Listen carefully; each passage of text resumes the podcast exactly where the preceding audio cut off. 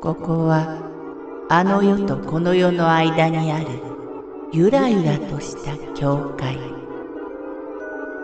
闇に見入られさまよう者のみがたどり着く大曲が時の世界へようこそ。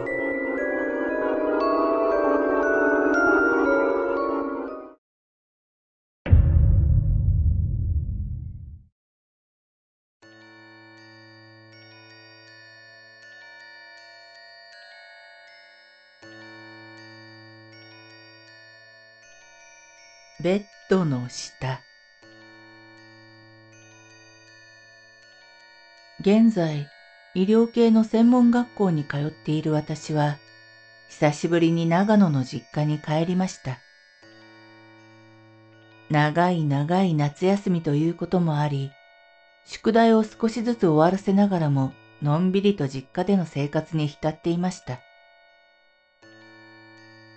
実家に帰ってから5日後私はいつも夜中に宿題をやるという癖があり、その日も2時過ぎまで宿題をやっていました。一段落つき、私は寝ようと布団に入り、電気を消し扇風機をつけて、ゴロゴロと寝転がってぼーっとしていました。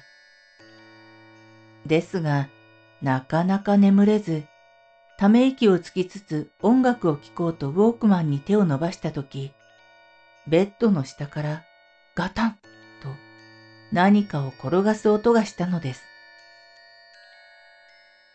ん？実家では猫を3匹飼っていて、よくベッドの下で遊ぶ癖があります。ベリー？昨夜？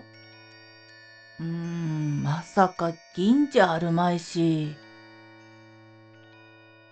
その時も私は三匹のうちの一匹がベッドの下にいて、ぬいぐるみか何かを転がしているのだろうと、特に気にもせず、ウォークマンを取り、音楽を聴こうとイヤホンを耳につけました。再生ボタンを押して音楽を聴こうとしますが、何回押しても音楽は再生されず、シーンとした部屋にカチカチという再生ボタンを何回も押す音だけがこだましています。壊れたのか？嫌な思いに駆られつつ、仕方なく電気をつけようと、枕元にある電灯のリモコンに手を伸ばしたその時、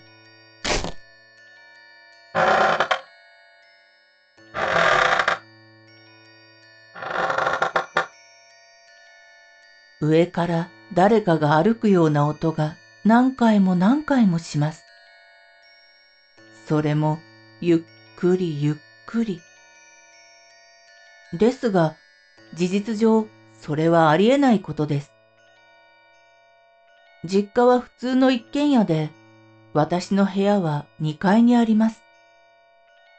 なので、誰かが歩くとしたら、屋根の上を歩くということになります。またか。夜中になるといつも聞く音なので、私は大して気にせず電気をつけました。二三回電灯のスイッチを押し、電気をつけてウォークマンが壊れていないか見ていました。壊れていないことがわかり、首をひねりつつも寝ようと枕に頭を乗せた時です。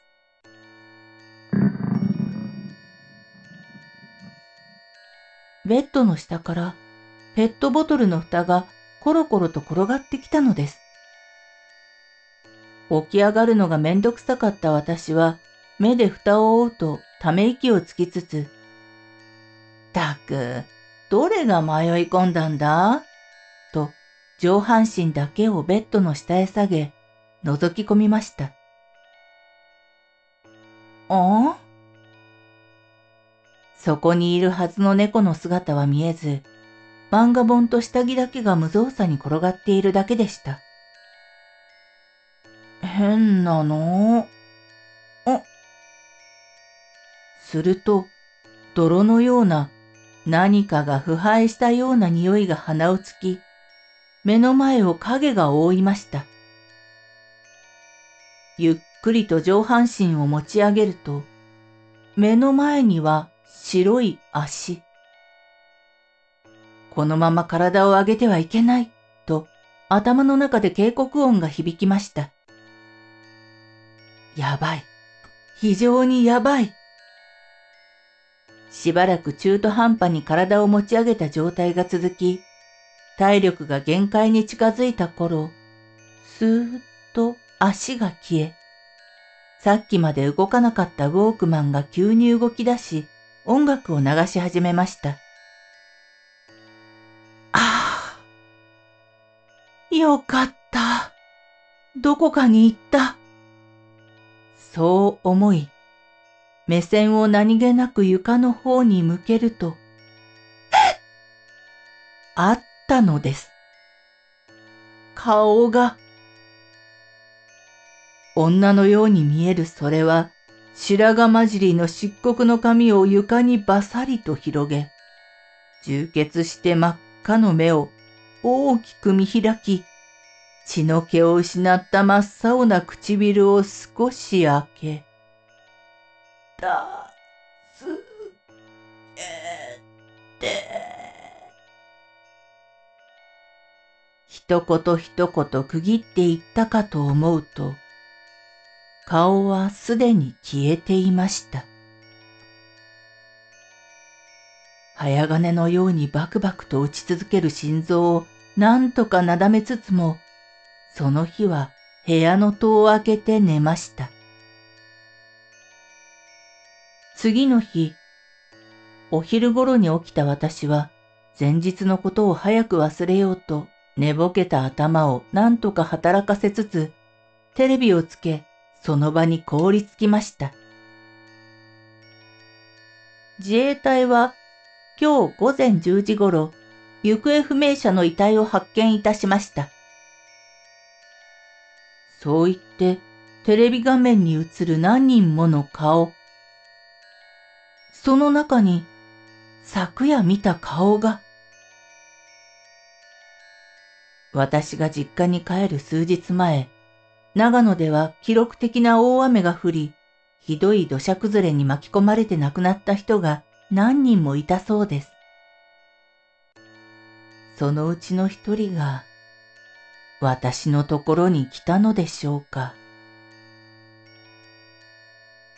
しばらくしてからそのことを霊感のあるおばに話すと、あんたは疲れやすいんだから気をつけなさいよ。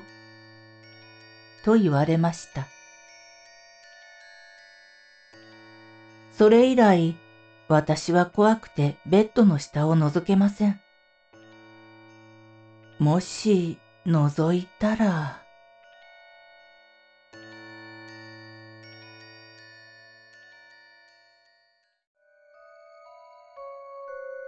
この番組は怪談大曲どき物語に寄せられた投稿をご紹介しております。大曲どき物語無料メールマガジンは月3回発行。怪談系では日本一の2万人を超す読者が毎回震えています。ぜひご登録ください。